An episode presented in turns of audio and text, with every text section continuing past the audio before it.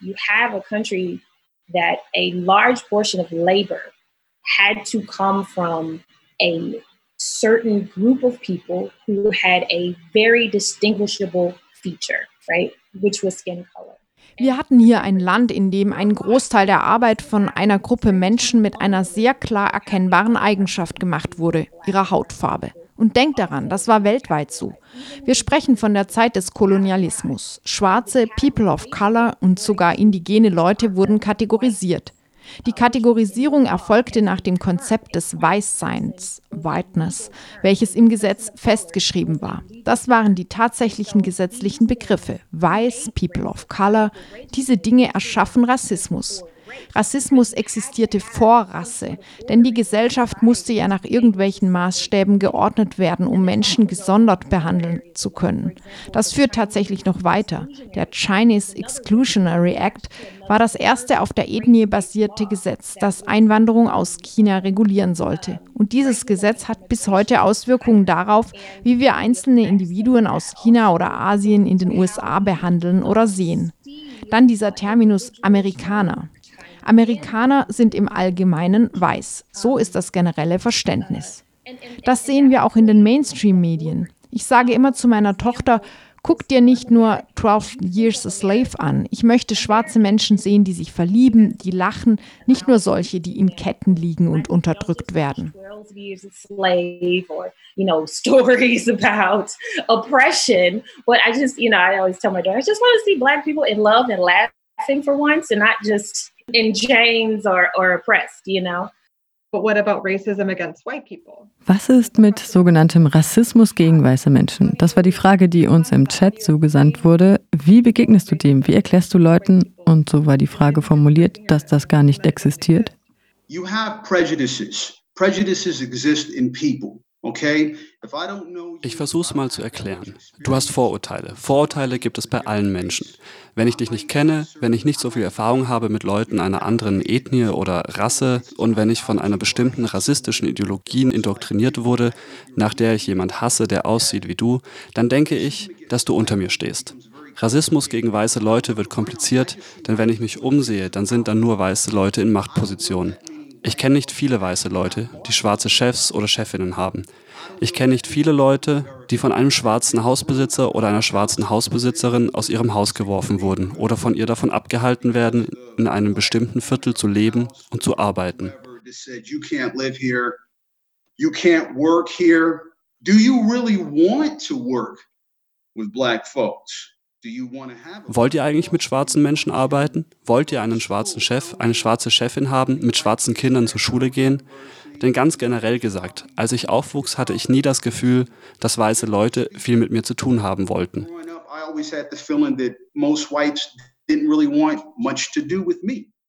Wenn wir also von Rassismus gegen Weiße sprechen, dann müssen wir davon sprechen, wer von wem davon abgehalten wird, sein Leben zu leben. Ich kann von meiner eigenen Biografie erzählen, dass ich mit den Eltern eines Mädchens, das ich sehr mochte, zu tun hatte. Der Vater fragte seine Tochter, warum sie sich mit mir abgebe. Er hatte definitiv ein Problem mit meiner Hautfarbe und hatte auch etwas dagegen, dass wir uns weiterhin trafen.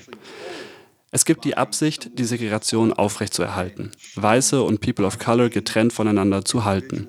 Wenn ich also an Rassismus denke, dann denke ich an systematische Unterdrückung, wenn du von den Führen eines freien Lebens und dem Streben nach dem Glück abgehalten wirst.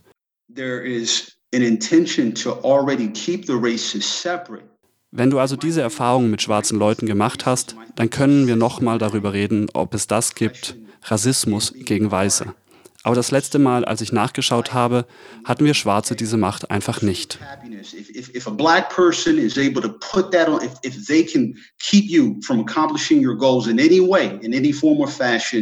Then you can talk to me. But the last time I checked, I don't think we have that kind of power. I wanted to pull in this quote from a 1998 speech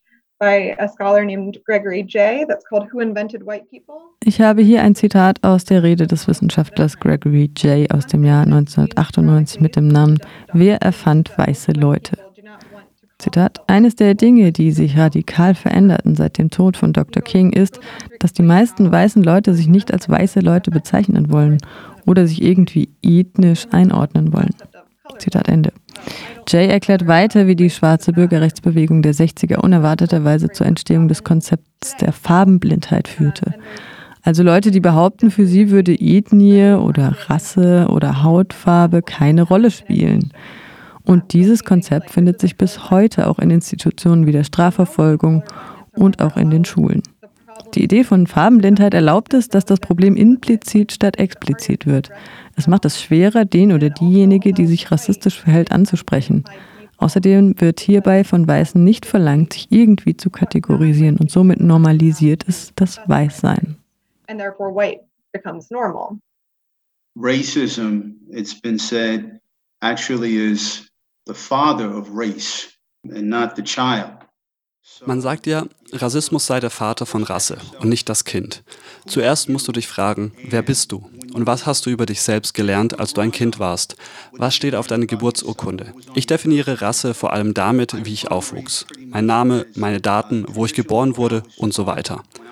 Und dann gibt es immer den Ort, an dem steht schwarz, weiß, afrikanische Abstimmung und alle anderen Kategorien. Früher wurde ja jeder und jede, die nur einen Tropfen afrikanischen Blutes hatte, als schwarz bezeichnet. Aber wenn du darüber nachdenkst, was eine farbenblinde Gesellschaft ist, du kannst nicht farbenblind sein und dich selbst immer noch irgendwie ethnisch einordnen. Das ergibt doch keinen Sinn. Dann würde ich den Terminus, der mich als Schwarzer oder Afroamerikaner bezeichnet, nicht mehr benutzen wollen. Das müsste dann natürlich auch verschwinden. Rasse oder Ethnie ist ja ein soziales Konstrukt. Ich hoffe, wir können uns alle darüber einigen.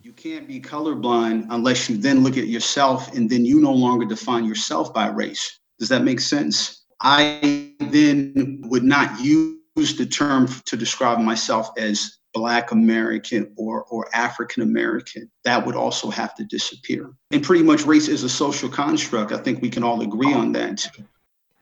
There's a daily news podcast from the New York Times called The Daily. And they es gibt einen täglichen Nachrichtenpodcast der New York Times mit Namen The Daily.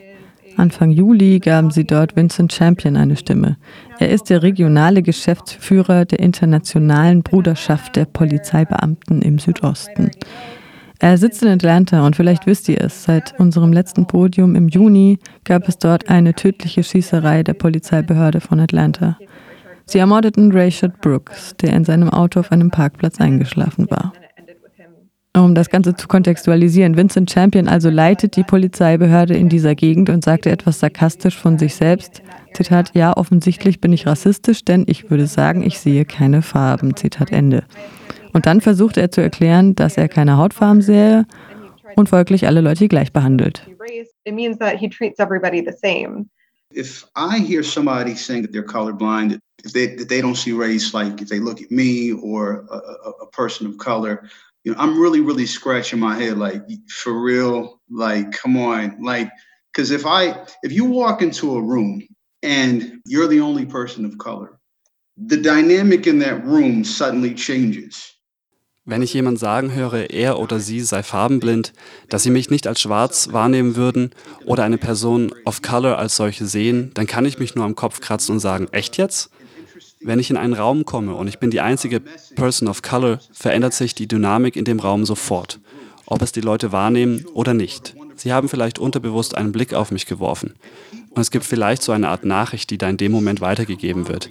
Amy Chua hat darüber ein Buch geschrieben mit dem Namen Political Tribes, also politische Stämme. Die Leute, ob du es glaubst oder nicht, suchen Genossinnen, Kameraden und Akzeptanz durch andere, die genauso sind wie sie.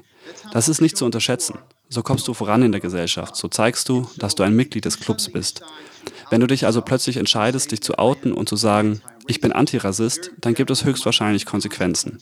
Niemand will aus dem Club hinausgeworfen werden. Und diese Dynamik spürst du direkt. Wenn du sagst, du bist farbenblind, dann kehrst du die ganze Thematik unter den Teppich. Damit sagst du, alles ist in bester Ordnung, es gibt keine Probleme.